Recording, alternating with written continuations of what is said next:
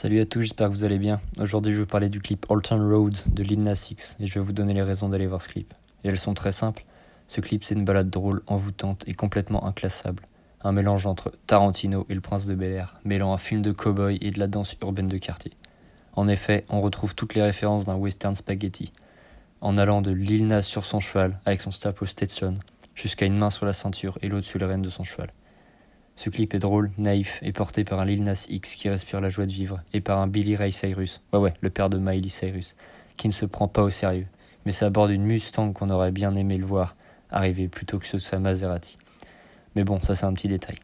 Old Road ne va pas révolutionner la face du monde, mais il a le mérite de se faire rencontrer deux cultures, qui se côtoient vite fait, grâce à son clip et ses rythmiques country. Et c'est ce qui fait le charme de ce clip.